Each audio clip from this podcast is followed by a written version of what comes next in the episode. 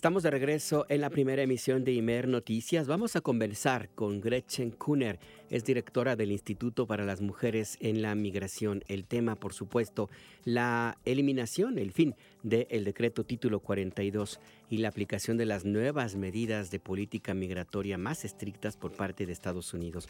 Gretchen, buenos días, ¿cómo estás? Te saluda Alberto Nájar. Hola Alberto, buenos días. ¿Qué evaluación tienen ustedes de esto que vivimos a partir de ahora? Llegó el día, Gretchen. Sí, finalmente. Bueno, lo positivo, por supuesto, es que llevamos tres años incidiendo para que terminen con esta eh, medida de supuesto salud pública eh, que tenía la frontera cerrada básicamente eh, para personas solicitantes de, de asilo. Esa es la parte de positivo porque lo que vimos ayer a este corte es que habían expulsado a aproximadamente 2.8 millones de personas en este periodo. Y eh, esa es la buena noticia. Ahora, la mala noticia es que ahora tenemos varios cambios, nuevas medidas en la frontera y hay mucha confusión ¿no? entre las personas que están eh, intentando solicitar asilo eh, desde la frontera. Entonces, bueno, lo, lo más importante creo que es esta, esta aplicación ¿no? de teléfono móvil, eh, CBT One, que las personas pueden bajar y pueden tratar de hacer una cita, un registro. Cambiaron las reglas un poco en esta última semana. Se pueden registrar y eh, tratar de sacar una cita para poderse presentar y solicitar asilo. Esto es donde la, la forma más... Eh, más fácil o más este, sin menos restricciones para poder eh, entrar a, la, a Estados Unidos y solicitar asilo. Ahora, la mala noticia es para personas que no alcanzan, que no entienden y que a lo mejor no leen, no pueden bajar la aplicación o tienen alguna eh, emergencia, etcétera, y deciden cruzar de forma irregular o acercarse en el puente o subirse a un coche y tratar de acercarse de esa forma. De, de esta manera, estas personas van a estar procesadas con una nueva regla que, por supuesto, van a litigar esta nueva regla. Es importante porque viola eh, la ley estadounidense.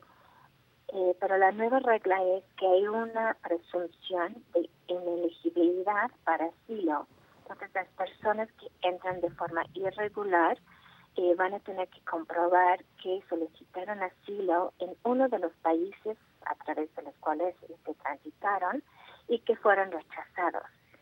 Ahí está la primera barrera. Y eh, después tendrán una entrevista ¿no? de lo que se llama miedo creíble para evaluar la situación pero estas citas se van a hacer de forma muy rápida por teléfono. Entonces están estos nuevos limitantes para las personas que cruzan de forma irregular. Eso es lo preocupante. Em, sí. Sí, Gretchen, esta parte me parece importante. Eh, uno, tú dices que esta norma tendrá que eliminarse. ¿Por qué? La nueva medida eh, es bueno, vamos a ver en, las cortes, ¿no? Porque por supuesto lo van a litigar. Pero el título 8 y este la el Código de Estados Unidos eh, dice explícitamente que las personas pueden eh, solicitar asilo en Estados Unidos independiente de su situación migratoria, la forma en que entran, su nacionalidad, etcétera. Entonces ahí va a ser el, el, tema del litigio, porque con esta nueva medida de la presunción de la inelegibilidad, pues obviamente esa restricción va pues, en contra de, la misma ley. Eso es lo, lo que vamos a ver en Estados Unidos.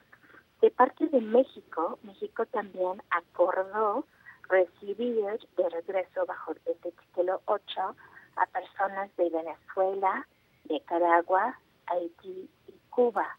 Entonces, de esa forma, México también está participando ¿no?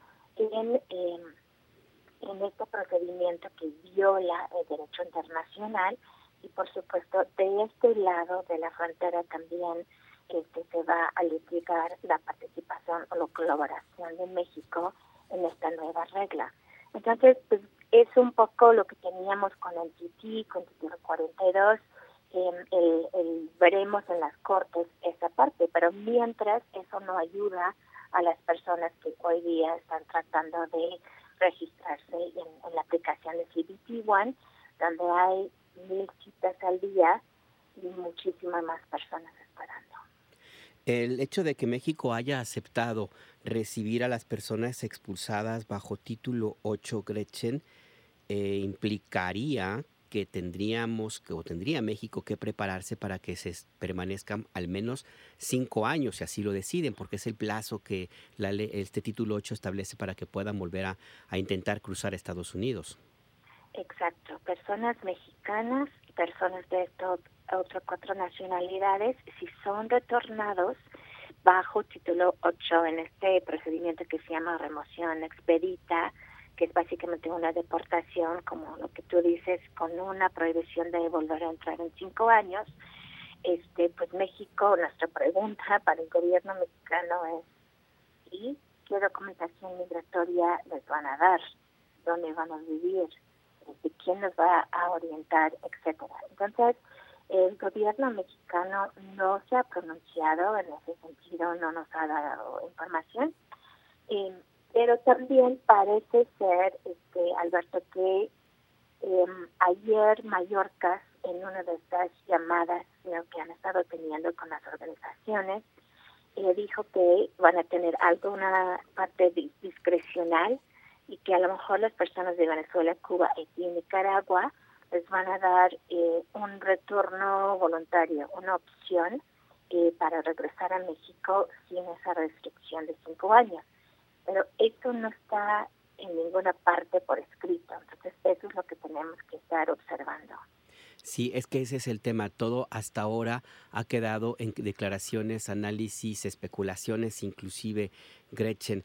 Pero es importante eh, también tener claro qué se puede y qué no se puede hacer.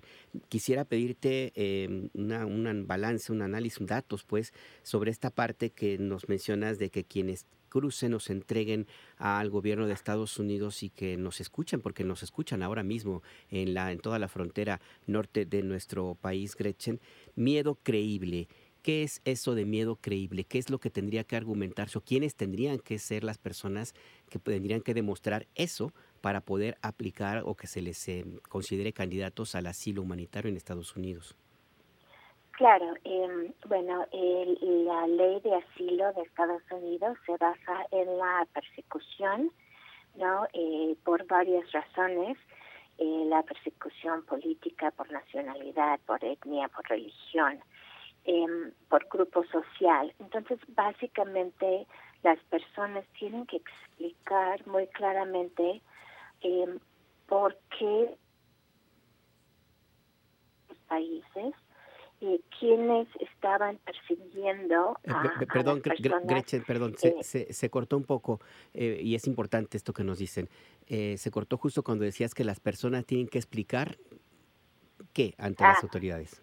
Ay, perdón, tienen que explicar ante las autoridades cuál es el motivo para haber salido de su país de origen, quién nos estaba persiguiendo.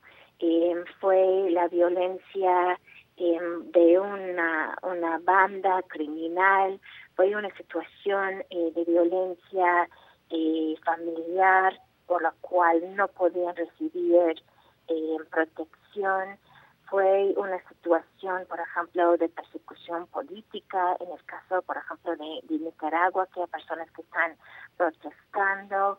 Em, entonces, pues realmente decir muy claramente las razones por las cuales tuvieron que salir del huyendo.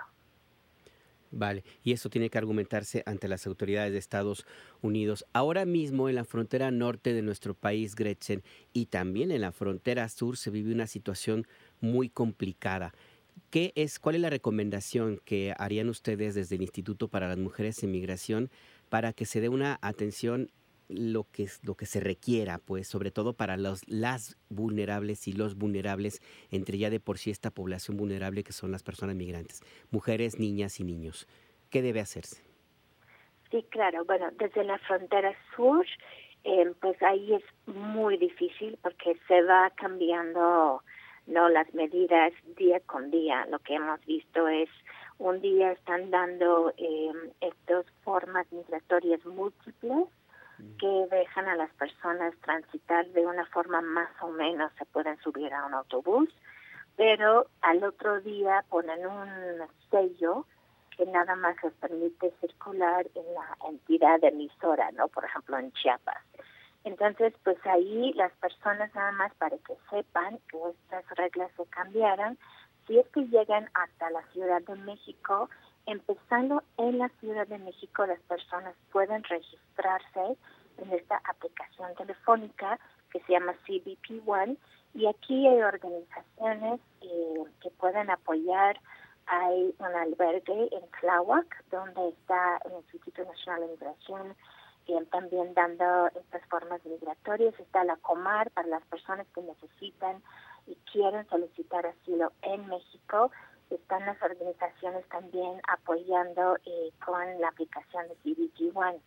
Y entonces es importante saber desde México, la Ciudad de México, hacia el norte, las personas pueden eh, inscribirse o registrarse esa es la forma más segura para poder entrar a, Estados Unidos y solicitar asilo.